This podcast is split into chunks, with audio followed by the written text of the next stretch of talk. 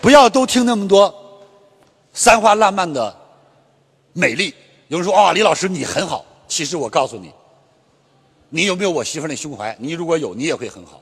你看看我就知道，男人所有有的缺点我都有，我的缺点比他们还高，个高，起点不一样。所以有人说李老师你怎么评价自己？我说我评价自己特别简单：知我者为我心伤，不知我者为我痴狂。OK。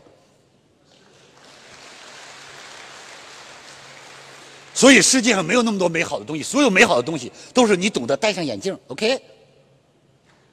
我记得我们小的时候没有办法看彩色电视机，那时候电视都是黑白的，就弄个彩色的镜片戴上，哎，电视变成彩色的了。各位，所以打开胸怀，打开格局，去包容这个世界，去包容身边的爱人，你的生命才会变得快乐而精彩。OK。